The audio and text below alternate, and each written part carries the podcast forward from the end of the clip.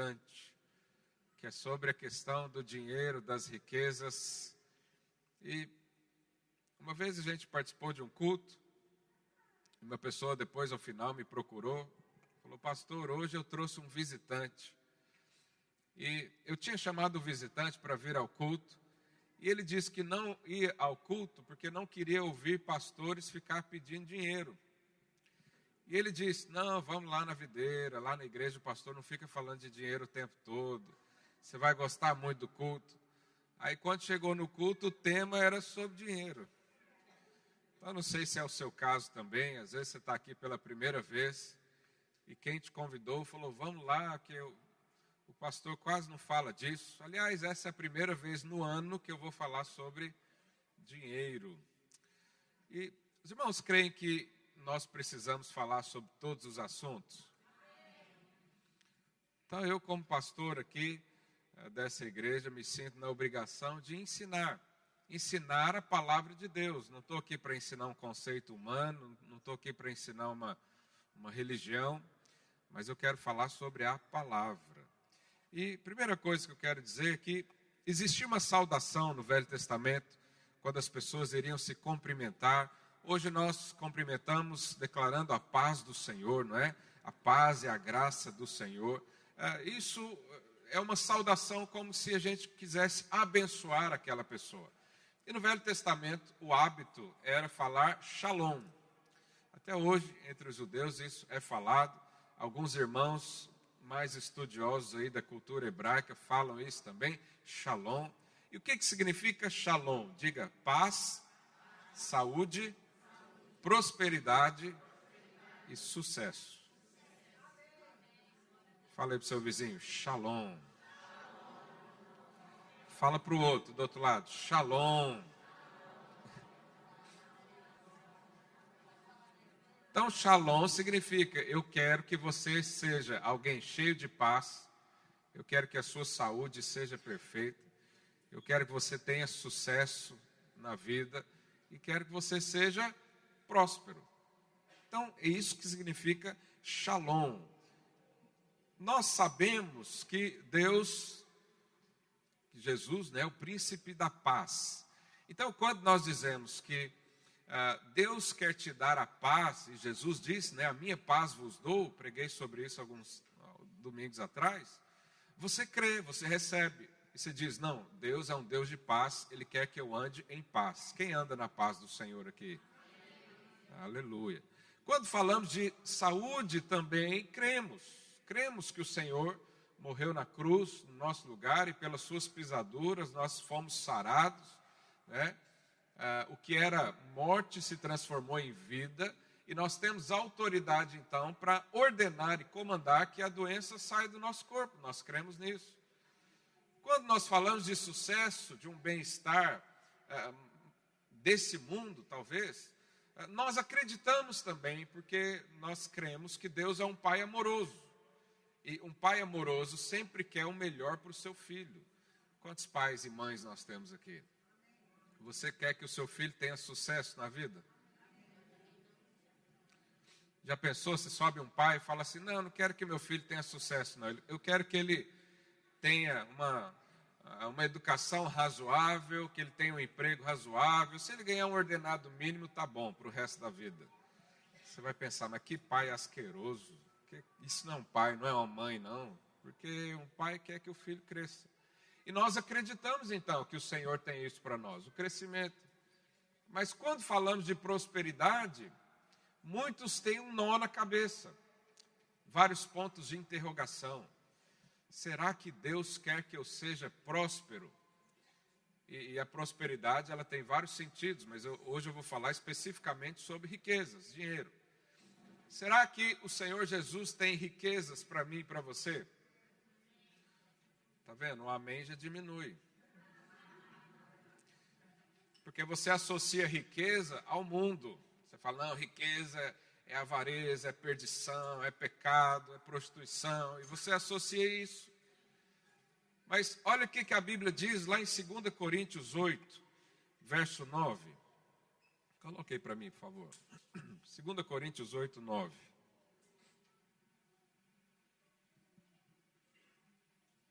pois conheceis a graça do nosso Senhor Jesus Cristo, que, sendo rico, diga rico, se fez pobre por amor de vós, para que pela sua pobreza vos tornasseis o quê? Ricos.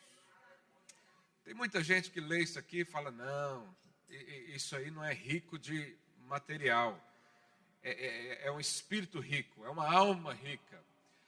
Mas Jesus, aqui diz que Jesus se fez pobre. Jesus se fez pobre de espírito?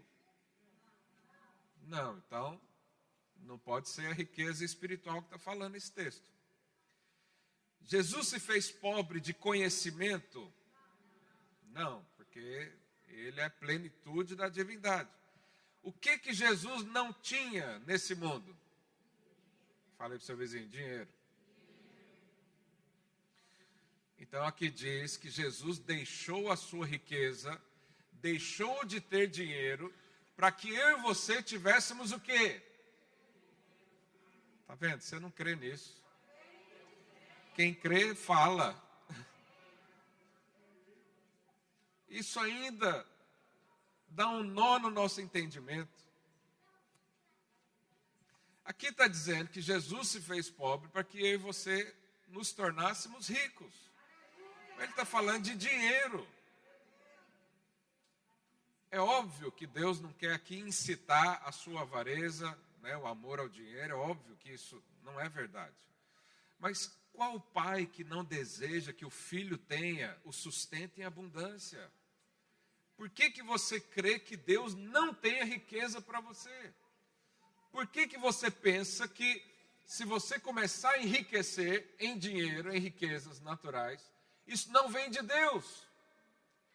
Deus é o dono do ouro e da prata desse mundo. E Ele pode te dar o que Ele quiser. E Ele quer te abençoar nesse sentido. Pergunta aí, seu vizinho: você quer ser abençoado com, com dinheiro?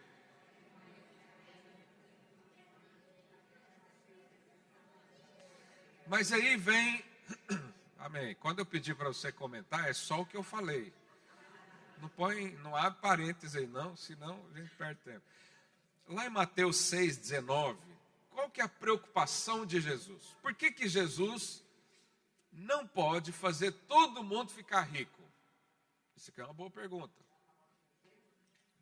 Porque vai acabar o dinheiro dele? Não, ele tem dinheiro infinito. Jesus não é limitado. Se ele te der um pacotinho de pipoca, ele pode dar para outra também, e para outra também. Ele pode te dar uma fábrica de pipoca, porque o recurso não é ilimitado. Mas olha o que Jesus fala, Mateus 6,19. Ah, não acumuleis para vós outros tesouros sobre a terra, onde a traça e a ferrugem corrói, e onde os ladrões escavam e roubam. Mas ajuntai para vós outros tesouros no céu, onde traça nem ferrugem corrói, e onde ladrões não escavam nem roubam. Porque onde está o teu tesouro, aí estará também o teu coração. Essa é a preocupação de Jesus. Se o meu coração e o seu coração, que segue né, o tesouro, e o tesouro for o dinheiro, aí tem problema. Porque o dinheiro quem ama o dinheiro, quando tem muito, né, pode se perder sim. Pode ser controlado pelo dinheiro. Então, tesouro a gente esconde, a gente guarda. Nós vivemos ali a proteger, nós vivemos para eh, mantê-lo. Né? Nós despendemos uh, muitos recursos, mas também energia e preocupações e ansiedade, tudo para proteger um tesouro. É quando você tem um tesouro, não está lá no banco, está debaixo do colchão, né? ninguém põe tesouro mais no colchão. Você compra um cofre daqueles enormes, né, que ninguém pode tirar. Por quê? Porque tudo o seu tempo, os seus olhos, tudo será traído para o tesouro. Por isso, o Senhor Jesus tem muito critério em nos dar tesouros. Porque se ele não for o principal tesouro na sua vida, tudo pode correr mal para você. Mas se você tem o Senhor como seu tesouro, o seu coração busca-o sempre, aí não tem problema você ter dinheiro. Porque o dinheiro não vai corromper você. Quantos creem nisso? E aí Jesus ensina algo. Lá em, no, nos próximos versos a seguir, no verso 24, ele diz assim: Ninguém pode servir a dois senhores, porque ou há de aborrecer-se de um e amar ao outro, ou se devotará a um e desprezará ao outro. Não podeis servir a Deus e às riquezas. Então, aqui é o único momento ou lugar da Bíblia que ah, Jesus, ele mesmo, compara Deus a alguma coisa. Porque você sabe, é, é, não existe Deus e o diabo em pé de igualdade. O diabo é infinitamente menos significante do que Deus. O diabo não é adversário de Deus, ele é o nosso adversário. Mas de Deus não, porque ninguém se compara a Deus. Não existe nada nesse universo que se compara a Deus. Mas existe uma coisa que a Bíblia diz que compete com ele, em pé de igualdade. É o que? Riquezas. Riqueza no original aqui, o nome é mamon. Então a gente né, é, é faz a referência como mamon. Mamon, então, é como se fosse um Deus. Ele sim pode atrair as pessoas. Ele sim pode ser um Deus na vida de alguém. Como é que algo se torna um Deus? Quando ele traz segurança, quando ele exige sacrifícios, quando ele exige entrega total. Isso é um Deus. Né? Nós fazemos isso com Deus. Mas o dinheiro também faz isso. O dinheiro faz com que você se sinta seguro. Então, qual que é a sua segurança hoje, honestamente falando? a sua segurança, se for ordenado entrar na sua conta todos os meses, mamão ainda tem muito espaço na sua vida. Mas se a sua segurança for Jesus, independente do que acontece no mundo, então ele é o seu tesouro. Quantos tem Jesus como segurança? Mas como mamão é um Deus, então ele é um Deus que dita as coisas, que ensina as coisas. Por exemplo, ele pode governar a sua vida. Como é que mamão governa a nossa vida? Quando todas as decisões que você tem que fazer, você precisa consultá-lo. Então alguém pergunta: onde você vai morar? Aí você pensa: deixa eu ver onde que vai dar mais dinheiro. Ah, eu acho que lá em Portugal. Vamos para Portugal, que lá minha vida vai ser mais confortável, lá vou ter condições. Aí você chega aqui e percebe né, que não é bem assim, igual falam, aí você, não, eu acho que o dinheiro está lá na Inglaterra, vamos para lá todo mundo. Aí vai toda a gente para lá. Eu pergunto para você, quem é que está guiando esse tipo de gente? O dinheiro, as riquezas. Quando você pergunta para um jovem, o que, que você quer estudar na universidade? E eu sempre incentivo todo jovem a fazer a sua universidade. O que, que você quer? Se ele pensa o que, que vai dar mais dinheiro, ele está sendo governado por quem? Mamão. Quando eu era mais jovem, uma vez eu li uma matéria que um apresentador de jornal ganhava 50 mil reais na época, isso há 20 anos atrás, era uma coisa absurda. E o que, que eu disse? Vou ser apresentador de jornal. Por quê? Porque dá muito dinheiro. Quem que governava a minha vida? Mamão.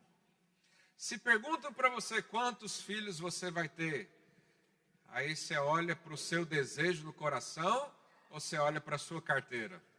Seja honesto. Muitos casais eu pergunto, e vai ter quantos filhos? Um, dois, três? Até quatro eu incentivo. Cinco, eu acho, eu não sei como é que é a experiência, então não posso dizer. Mas sabe por que, que eu tive quatro? Porque eu quis se eu fosse avaliar a questão financeira, eu ficava só com um. Quando meu filho nasceu lá em São Paulo, eu tive que vender um carro meu para fazer as resolver toda a coisa financeira, porque o, o, bendito aqui tomava um leite que a, lata era quanto que era, moço? 600 reais uma latinha de leite. E eu falava, ou eu vou manter o carro, ou vou manter o menino, vou manter o menino. Está aí até hoje. Então, se eu fosse olhar para o financeiro, a minha vida seria limitada a um filho. Mas graças a Deus que eu olhei para o propósito e hoje sou feliz com os quatro. Então, o que vai ser a sua profissão, se você vai fazer uma viagem ou não, se você vai ofertar num culto ou não, tudo isso pode ser controlado ou por mamon ou pelo seu coração. Porque o apóstolo Paulo diz: cada um contribua segundo tiver proposto no. O seu coração é que deveria definir todas essas coisas. Porque no seu coração habita o Cristo. No seu coração habita o poder de toda glória. Então, ali sustento a segurança, a tudo que você precisa.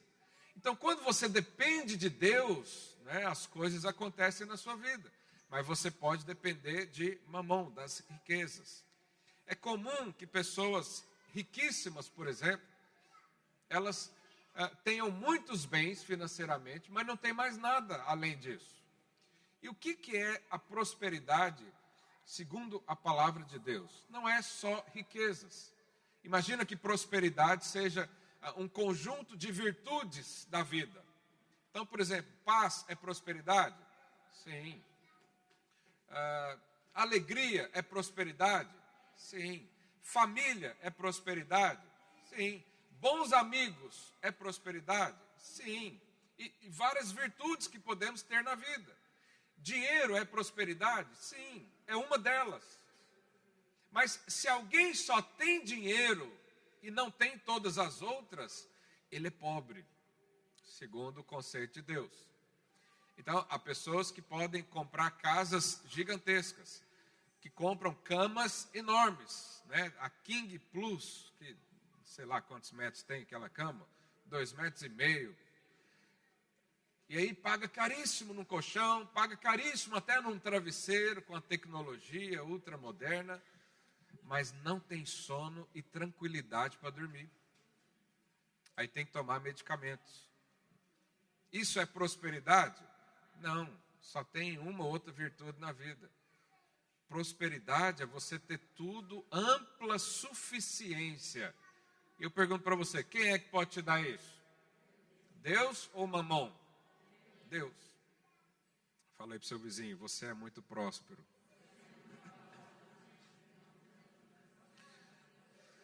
Mas mamão quer dominar a nossa vida. Você quer um exemplo disso? Nós temos 24 horas do dia. O nosso dia basicamente é dividido em três partes. O tempo que você descansa dormindo, que deveria ser oito horas.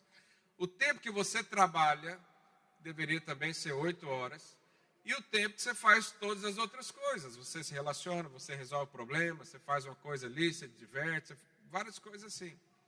Quando o mamão domina a sua vida, primeiro, o sono já não é oito horas, é menos.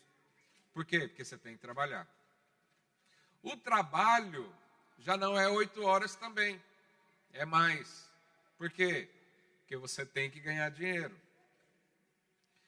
E aí o que, que sobra para a família, para o lazer, para as outras coisas, para buscar o Senhor? O que, que sobra? Nada. Ou seja, você está sendo roubado. Mamão faz você trabalhar 10, 12, 14 horas por dia. Por causa de dinheiro. Isso resolve o problema da sua vida? Não isso te traz menos prosperidade. Porque o Senhor Jesus eh, nos mandou viver de forma tranquila, em paz. Ele diz: Não andeis ansiosos por coisa alguma, porque vocês têm um Pai que cuida de vós. Se Deus cuida até do passarinho, que né, só cuida dele, se Deus cuida dos lírios do campo, que são muito bonitos e tem tudo sempre, será que você não vale mais do que um passarinho? Quem aqui vale mais que um passarinho? É. Um dia eu falei isso num curso, o irmão me indagou, falou, pastor, mas os passarinhos são importantes. Eu falei, não estou falando que o passarinho não é importante. Oh Deus, hoje o mundo está terrível. Então não seja roubado por mamon. Não trabalhe por causa do dinheiro. Isso aqui é um ponto muito importante, você que é jovem principalmente. Um dia eu conversei com um jovem e falei, você vai fazer a universidade do quê? Ele falou, ah, eu vou fazer isso. Eu falei, mas você gosta? Ele falou, não, não gosto, mas é porque essa é a área do momento. que dá mais dinheiro. Eu falei, mas por que, que você vai gastar oito horas do seu dia pelo resto da vida trabalhando com coisa que você não gosta? Que inferno é esse? Não é melhor trabalhar com coisa que você gosta, que você tem prazer, que você tem habilidades, e Deus te dá isso. Ah, pastor, mas nessa área não existe, então seja um empreendedor. Ah, não, mas nessa área está tudo fechado, não abre as portas. É Deus que garante as janelas abertas dos céus para você. Então nós trabalhamos por causa de um sonho que Deus colocou no nosso coração. De repente o Senhor te deu um sonho de ser um grande engenheiro, então vá ser engenheiro. Mas Deus te deu um sonho de ser uma boa costureira, vá ser a melhor costureira de Portugal. Por quê? Porque o Senhor é contigo. Quando fazemos isso, não trabalhamos pelo dinheiro, não somos governados pelo dinheiro. A nossa família não é limitada pelo dinheiro. A alegria num casamento não é definido pelo dinheiro. Tudo isso nós recebemos em Cristo. Se você é casado, está perto da sua família, diga isso para sua esposa, para o seu marido. Fala: o dinheiro não domina a nossa vida, a nossa casa. Aleluia. Romanos 13, verso 8. Está aqui uma instrução que nós podemos receber hoje. A Bíblia diz o seguinte, Romanos 13, 8. A ninguém, diga ninguém, fiqueis devendo coisa alguma, exceto o amor com que vos ameis uns aos outros, pois quem ama o próximo tem cumprido a lei. Então, vamos meditar nisso. Aqui a Bíblia diz para nós não ficarmos devendo nada para ninguém. Então, nós podemos concluir que dívida, a um certo entendimento, é pecado. Não, isso não faz parte da nossa vida. Ficar devendo não é uma coisa boa aquelas pessoas que vivem pedindo dinheiro para outros, que fazem vales lá no seu trabalho, né, que uh, tem cartões de crédito pendurado em todos os lugares. Isso não é prosperidade, está longe de ser uma vida em paz e tranquila. Então, se a Bíblia diz para não ficar devendo, significa que a ampla suficiência e a bênção da abundância do Senhor faz com que eu e você não precise pedir emprestado para ninguém. Por quê? Porque tudo que eu e você precisamos, o Senhor nos dá. Quantos creem nisso? Então você não precisa pedir emprestado. Aliás, a bênção de Deus está aqui em Deuteronômio. É, coloque aí para mim, Deuteronômio 15, verso 6. Olha o que a Bíblia diz: Pois o Senhor teu Deus te abençoará. Quem é abençoado por Deus aqui? Como te tem dito, assim emprestarás a muitas nações, mas não tomarás empréstimos, e dominarás muitas nações, porém elas não te dominarão. Então a bênção do Senhor é que você seja alguém que empresta, não que tome emprestado. Agora, para eu ser alguém que empresta, eu tenho que ter dinheiro sobrando, porque só pode emprestar quem tem sobras. Então, a bênção de Deus faz com que na sua casa sobre recursos. Porque isso faz parte da generosidade. Você fala, não, pastor, lá em casa é assim, está tudo empatado, né? o que eu ganho e gasto. Não, mas se você fizer um esforcinho e controlar melhor os gastos, vai sobrar. Essa é a promessa de Deus para mim e para você. Agora eu pergunto pra, aqui para os irmãos: está sobrando dinheiro lá na sua casa? Ei, pastor, eu estou mais aí por quem pega emprestado do que para quem empresta. Então você está sendo roubado nas suas finanças. Mamão ainda tem muito espaço aí. A falta de recursos não é uma vida saudável. Quem pode emprestar é aquele que é abençoado. Você crê que Deus tem uma vida para você ao ponto de sobrar dinheiro no fim do mês? Porque há, há quem creia que a pobreza é de Deus, que isso é sinônimo de humildade. Tem gente que pensa isso, tem gente que prega isso. Ah, isso vem aí de uma teologia dos franciscanos, lá de muito tempo atrás, que eles eram minimalistas, eles é, queriam ser aqueles que viviam no mínimo dos mínimos dos mínimos. E eu digo para você, no, no Velho Testamento, em Deuteronômio, quando você lê a lei do Senhor, você percebe que a maldição se resume em pelo menos duas coisas. Porque a bênção era quem obedecia. Então, tinha lá os estatutos, tinha as leis, tinha todos os princípios, e Deus falava: se vocês né, obedecerem, tomarem o cuidado de ouvir a minha voz, serão então abençoados. Mas se não obedecesse, o que, que acontecia? Era amaldiçoado. E a maldição basicamente se resume em duas coisas: é a perda de recursos, pobreza e doença. Agora, quem aqui recebeu a bênção através de Jesus Cristo na cruz? Será que a maldição tem espaço na minha vida e na sua vida? Será que Deus agora quer que você viva amaldiçoado? Então, pobreza não faz parte da, do pacote que Deus tem para você. Doença também não faz parte do pacote que, tem, que Deus tem para você. Isso tudo é coisa do mundo, isso tudo é coisa do maligno.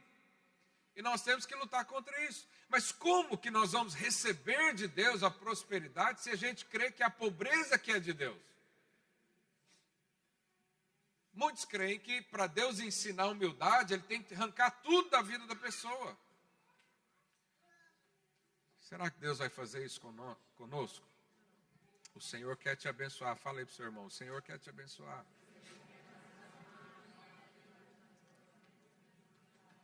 Irmãos, o dinheiro, ele não é bom nem mal. A utilização ou a forma como você se relaciona com o dinheiro é que pode dar problema. Lá em 1 Timóteo 6,10, a Bíblia diz: Porque o amor do dinheiro é a raiz de todos os males. E alguns nessa cobiça se desviaram da fé e a si mesmos se atormentaram com muitas dores. Qual que é o problema do dinheiro? É você estar apaixonado pelo dinheiro. O problema do dinheiro é quando você ama o dinheiro. E esse amor ao dinheiro faz com que você perca todas as outras virtudes que Deus tem para você. Muitos, por causa do dinheiro, perdem família. Você já viu alguém brigando aí por causa de herança familiar? Os tribunais estão cheios.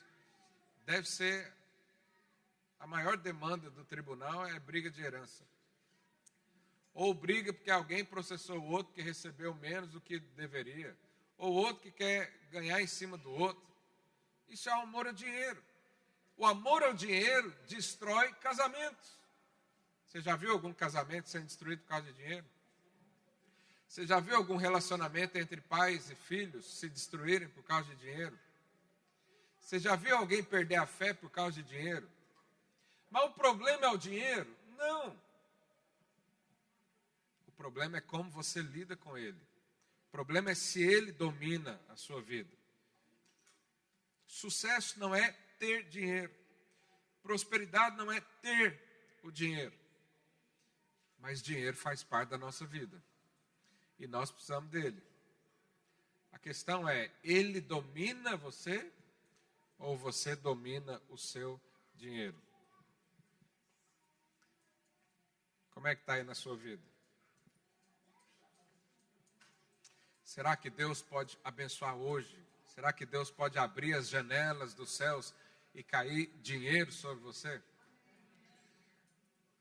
Será que isso não vai te corromper? Isso tudo a gente precisa ser honesto para conversar a respeito. E eu digo para você, vou fazer uma afirmação aqui que às vezes você vai se escandalizar. Deus quer que você seja rico financeiramente.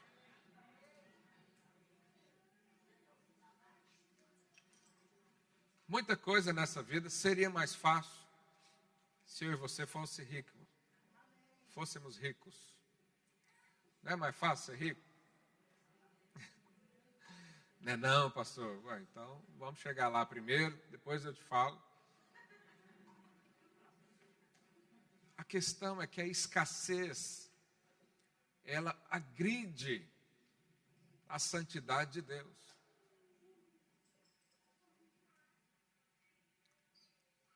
E a grande questão é essa: nós vamos crer nisso, ou a gente ainda vai ficar com medo de falar sobre isso?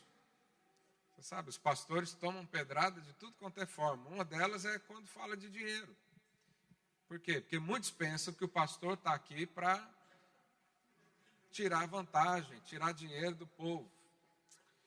Oh Deus, que o Senhor nos livre desse pensamento. Lá em Malaquias, é, capítulo 3, verso 6, olha o que, que a palavra de Deus diz. Nós estamos falando até agora sobre dinheiro, sobre riquezas, e vamos falar agora da nossa relação né, com o Senhor.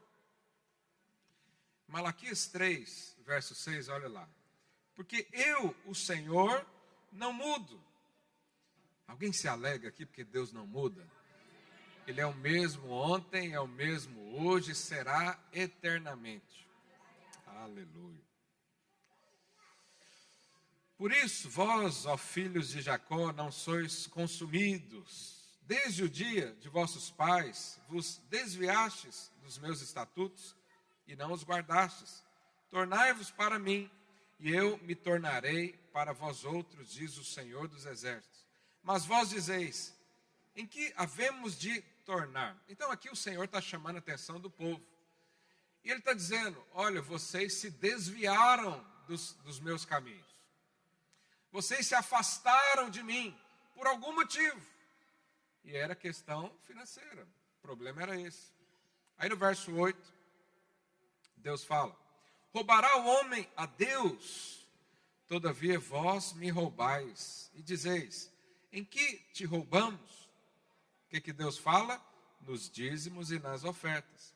Com maldição sois amaldiçoados, porque a mim me roubais, vós, a nação toda. Trazei todos os dízimos à casa do tesouro, para que haja mantimento na minha casa. E provai-me nisso, diz o Senhor dos Exércitos, se eu não vos abrir as janelas do céu e não derramar sobre vós bênção sem medida. Deus definiu uma certa uma relação entre nós e ele. Deus definiu que ele controla todo o universo, ele é dono de todas as coisas. Ele é dono do que nós temos, ele é dono da terra, ele é dono de tudo. E ele definiu que no nosso relacionamento com ele, nós iríamos administrar o nosso recurso. Ele colocou isso na nossa mão. Mas ele disse: olha, 10% você entrega. Um outro dia eu vou falar só sobre isso, trazer o um ensinamento para os irmãos, porque nas tribos, quando foi definida todas as tribos, a tribo de Levi foi a única que não recebeu a porção de terra, não recebeu riqueza, não recebeu nada. E ele disse: a sua riqueza, a sua herança é o Senhor. Ou seja, vocês da tribo de Levi vão viver para mim. E todas as outras tribos, como a tribo de Levi não recebia nada, eles davam uma porcentagem para manter, porque a tribo de Levi era responsável pelo sacerdócio, era responsável por gerir a comunidade. Né? Dali vinham os sacerdotes, dali vinham os profetas, dali vinham né, essas pessoas que trabalhavam exclusivamente na casa de Deus. E quando Deus definiu isso, isso foi uma lei. Mas alguém pode dizer, pastor, nós não vivemos mais no tempo da lei. Mas eu pergunto para você, será que a gente desconsidera cumprir a lei? Então, na lei diz não matarás. Então, você está no tempo da graça, você pode matar à vontade? Não, a lei foi fez com que eu e você vivêssemos superior a ela. Então, por que, que a gente não mata ninguém hoje? Porque nós amamos até os inimigos. Esse é o amor de Deus que transborda no nosso coração. Embora um dia ou outro você tenha vontade, né? Não faz porque é errado, é pecado. Diz: não matarás. Nós não matamos porque vivemos acima da lei. Nós amamos até quem fala mal de nós. A lei também diz: ama o Senhor teu Deus de todo o seu coração, de todo o seu entendimento, de toda a sua alma. Nós agora, por causa do tempo da graça, desprezamos amar a Deus, Não, nós somos é constrangidos. Nós somos tão amados por Deus que não é possível viver sem amá-lo. Então a lei, ela passou, a obrigação passou, a condenação passou, mas o que nós vivíamos antes, vivemos agora numa superioridade. Então, o dízimo é algo da lei. Deus definiu assim. Mas por que nós estamos no tempo da graça? Vamos deixar de contribuir então? Não, nós vamos contribuir é de outra maneira, é com coração feliz. Porque quem vivia na lei, ele tinha que dar o dízimo obrigatoriamente. Se não desse o dízimo, vinha maldição na cabeça. Se não desse o dízimo, vinha o que? O famoso devorador, que muita gente tem medo dele. O devorador deixou de existir? Não, diga aí para o seu vizinho, não. O devorador está aí até hoje. Mas será que ele tem poder na nossa vida? Só se você der. O devorador está aí para roubar as pessoas? Sim, porque ele é do maligno. Jesus diz: o ladrão vem para roubar, matar e destruir. Existem coisas que podem nos roubar na vida, ainda que nós estamos em Cristo Jesus. Existem coisas que podem ser roubadas de nós? Sim. Existem coisas que podem nos matar? Sim. A questão é que nós agora fazemos porque o nosso coração se tornou como o de Deus, generoso. Por que, que nós damos o dízimo ao Senhor? Por que, que nós ofertamos ao Senhor? Porque o nosso coração pede isso. E eu vou te falar uma coisa que traz, parece o devorador, mas não é, é o Espírito Santo. É quando ele coloca no seu coração a vontade de fazer alguma coisa e você não faz. Aí o que que vem? Uma inquietação você, não, você vai perder o sono. Você vai perder a alegria. Mas por quê? É o devorador? Não, é o Espírito Santo. Falando para você, faça. Às vezes você está aqui no momento e diz-me oferta, no seu coração há um desejo de ofertar, mas aí você olha para a carteira, você olha para as condições. Lembra de mamão, né? Você pergunta a mamão, será que eu vou ofertar? E você não faz. Mas aí você vai embora triste. Você gosta da palavra, você sente a unção do Senhor, mas você sai dali, parece que falta alguma coisa. Sim, falta você obedecer o seu próprio coração. Falta você ser livre completamente de mamon. Falta você ser livre, desprendido do amor ao dinheiro. E o Espírito Santo é que vai fazer isso. Não sou eu, não são os discipuladores que estão aqui todo domingo e falam, ensinam alguma coisa sobre a questão financeira que vai fazer isso. Não é aqui agora uma obrigação da lei, ninguém vai uh, ameaçar você de perder alguma coisa porque não faz isso ou aquilo. Agora é entre você e Deus, é o seu próprio coração. Então, quando não participamos com o Senhor, uh, o dízimo deixou de ser de Deus? Isso também é uma pergunta importante. Deus estabeleceu isso na lei. Deus percebeu que isso era algo coerente. Cada um participar de alguma coisa para que o todo fizesse muitas coisas juntos. O dízimo deixou de ser de Deus, sim ou não? Não. Ainda é dele. E nós agora fazemos o quê?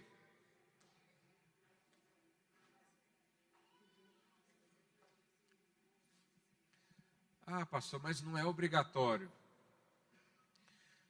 Imagina que está aqui os meus filhos. Você vê o, o, meu filho pegando dinheiro na minha carteira. Você acha isso errado? Sim. Mas você vai lá corrigir, você vai lá criar um problema, vai prender o menino por causa disso? Não, por quê? Porque ele está pegando do pai. Então, você vai lá e avisa o pai. Fala, ó, oh, seu filho está pegando dinheiro na sua carteira. O problema dele vai ser com quem? Com o pai. Agora, pode ser que muitos pais nem liguem para isso. E também você não fica preocupado por causa disso. Se o seu filho pega dinheiro da sua carteira, você não fica tão preocupado.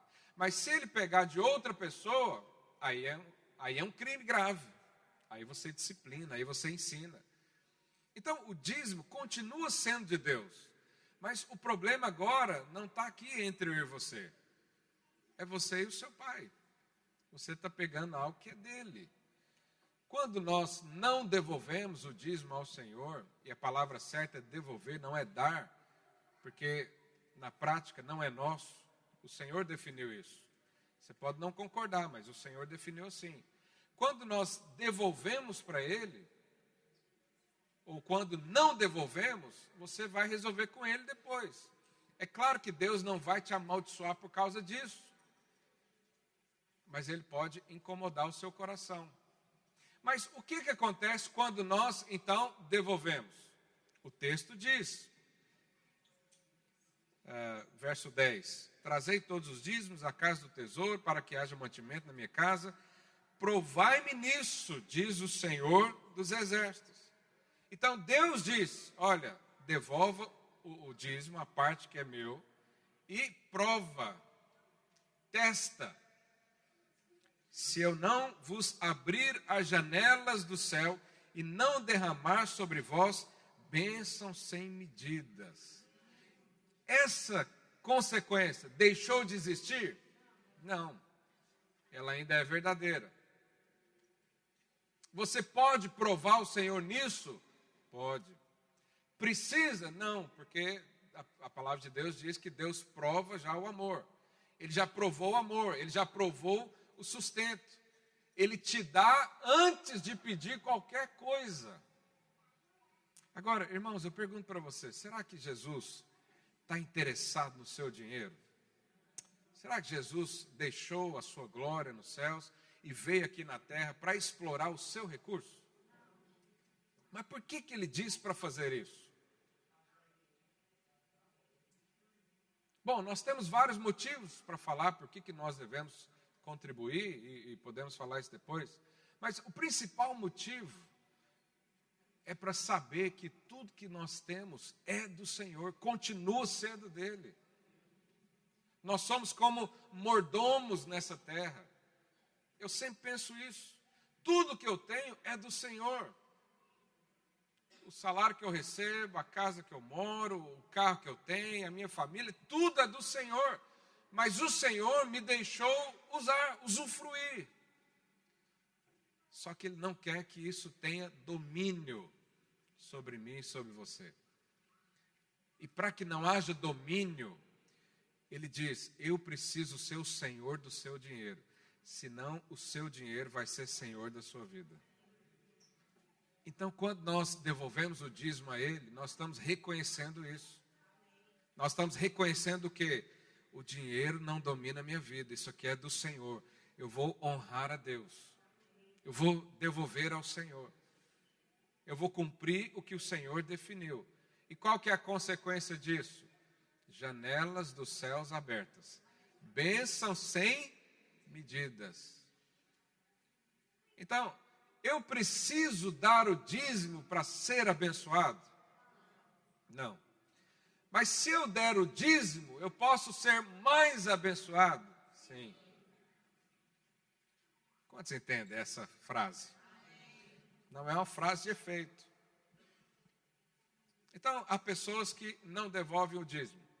E elas têm, cada um tem a sua razão.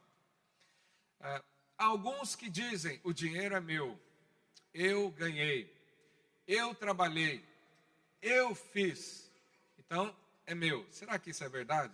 Salmo 24, verso 1, olha o que, diz a Bíblia. Ao Senhor pertence a terra e tudo que nela se contém, o mundo e os que nele habitam. Ou seja, tudo é de Deus. Se um dinheiro chegou na sua mão, foi porque Deus permitiu. Se as riquezas alcançaram você, é porque Deus permitiu. Se uma empresa cresceu e deu lucro, é porque Deus permitiu. Nada aconteceria se Deus não deixasse. Ou outras pessoas dizem: não, mas Deus fala que é para dar com alegria. Eu não tenho alegria, então eu não dou. Irmãos, o seu coração é cheio de alegria. Só que ainda mamon impede você de ser feliz nas riquezas. Mas quem quer ser rico e feliz ao mesmo tempo? Se você crê nisso, acredite em mim. As riquezas alcançarão a sua vida. Outros dizem: Eu não confio na honestidade dos pastores. Eu até entendo isso.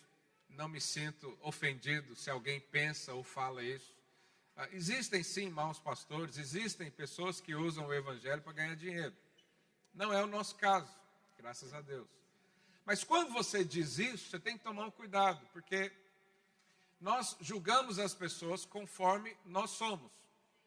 Então, por exemplo, alguém que fala muito da vida alheia, né, o famoso fofoqueiro, ele não confia em ninguém, porque ele mesmo não é confiável. Então ele diz: já que eu falo da vida de todo mundo, o outro ali faz isso também. Então não vou confiar nele.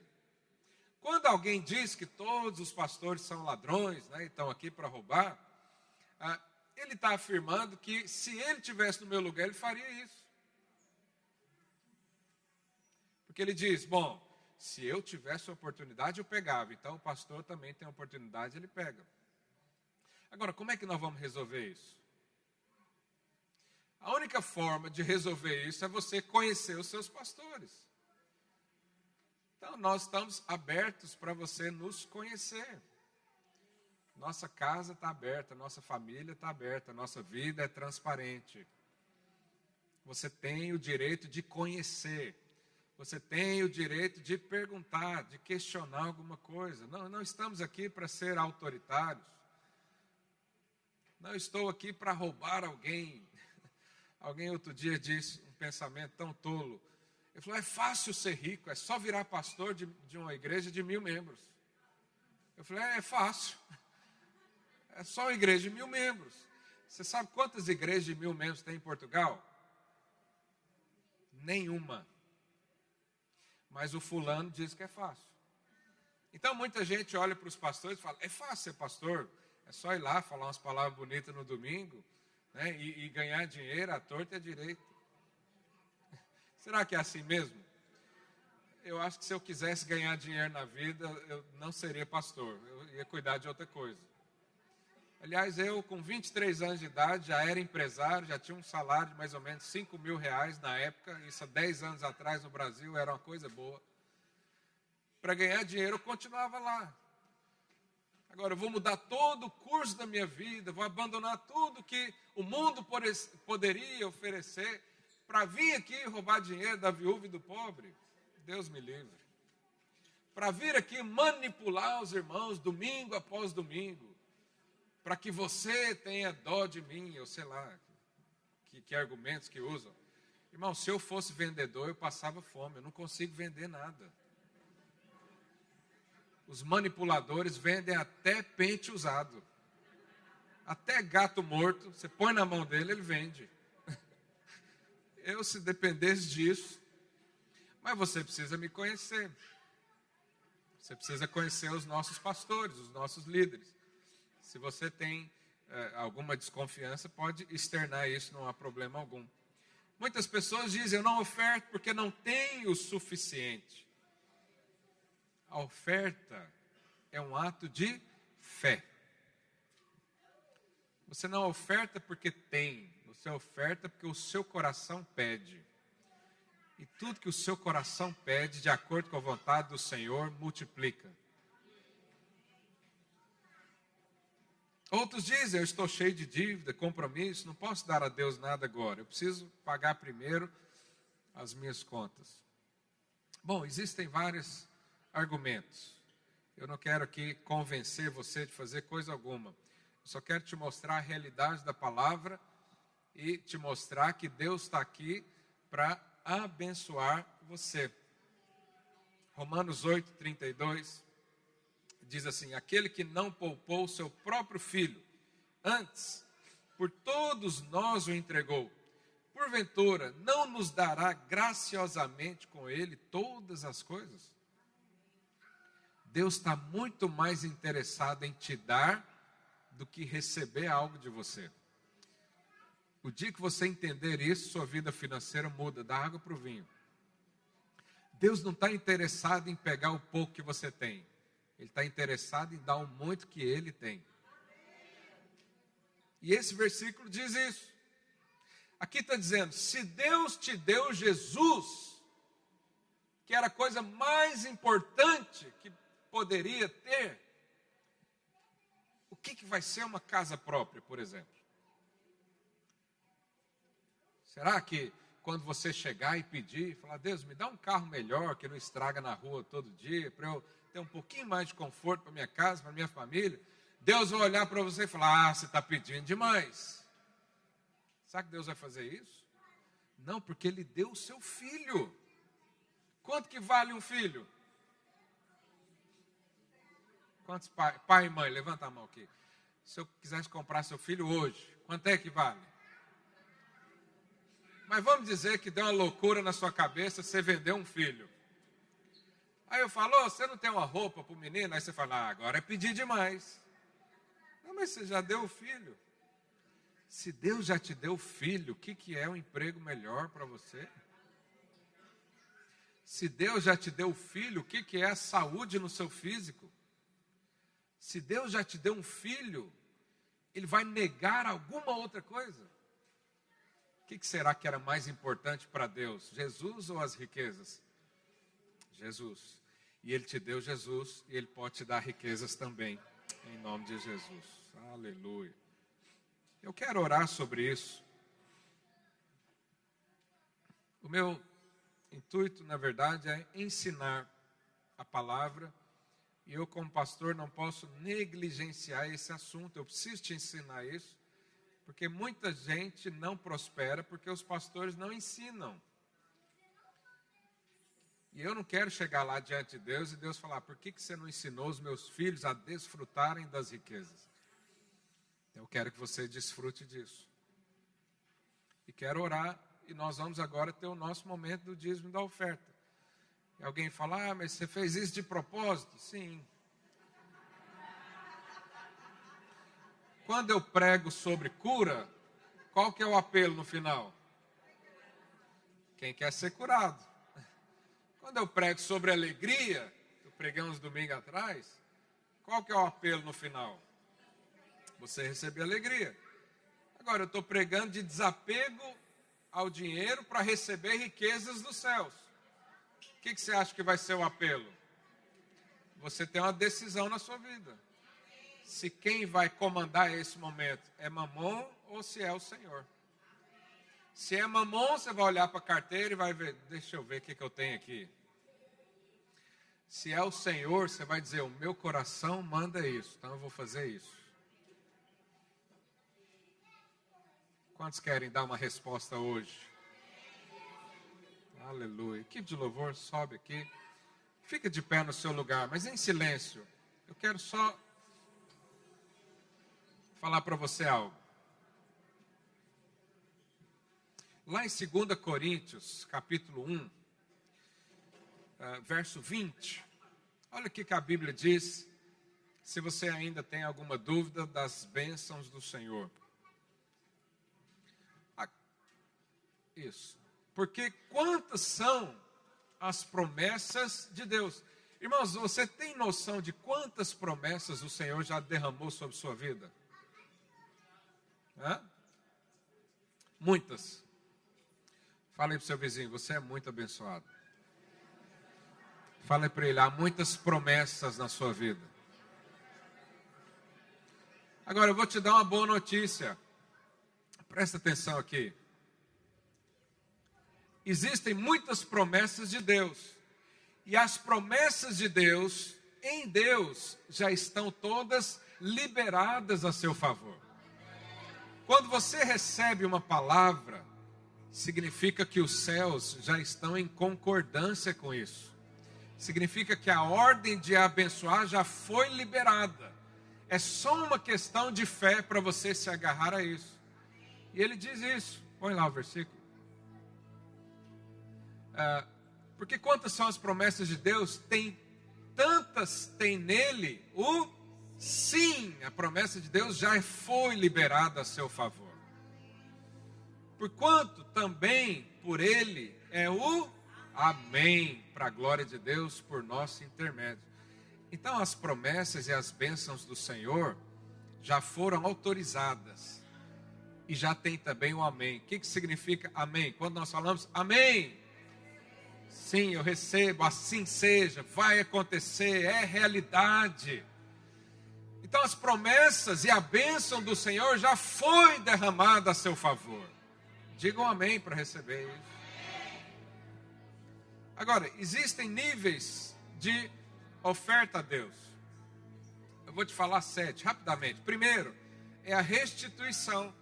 É quando você devolve. Isso é o primeiro nível.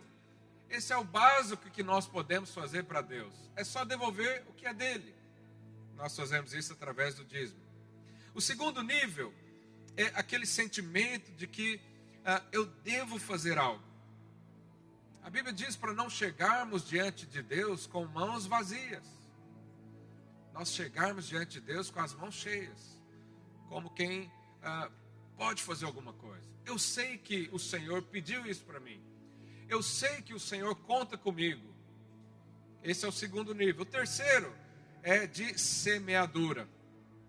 Aqui de semeadura já não é restituição, já não é um sentimento que se deve ou não, é quando você acredita que Deus te dá tanto o pão para alimento, quanto a semente para ser plantada.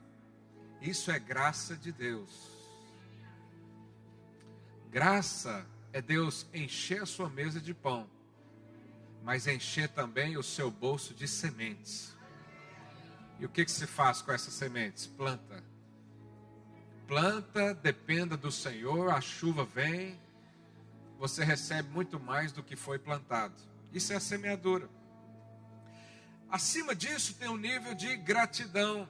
É quando você, além de semear, além de saber que você está devolvendo algo para o Senhor, você tem um coração tão cheio de alegria que você sempre pensa o seguinte: o que mais que eu posso fazer para Deus?